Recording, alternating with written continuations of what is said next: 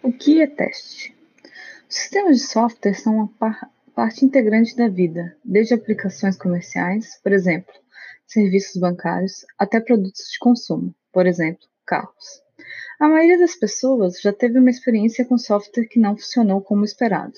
O software que não funciona corretamente pode levar a muitos problemas, incluindo a perda de dinheiro, de tempo ou da reputação comercial, e até mesmo ferimentos ou morte. O teste software é uma maneira de avaliar a qualidade do software e reduzir o risco de falhas do software em operação.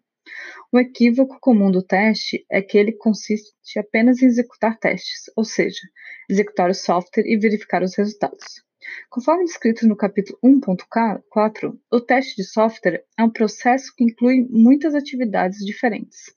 E a execução do teste, incluindo a verificação dos, dos resultados, é apenas uma dessas atividades. O processo de teste também inclui atividades como planejamento de teste, análise, modelagem e implementação dos testes, relatório de progressos e resultados de teste e avaliação de, da qualidade de um objeto de teste. Alguns testes envolvem a execução de um componente ou sistema que está sendo testado, sendo esse teste chamado de teste dinâmico. Outros testes não envolvem a execução do componente ou sistema que está sendo testado, sendo chamados de teste estático.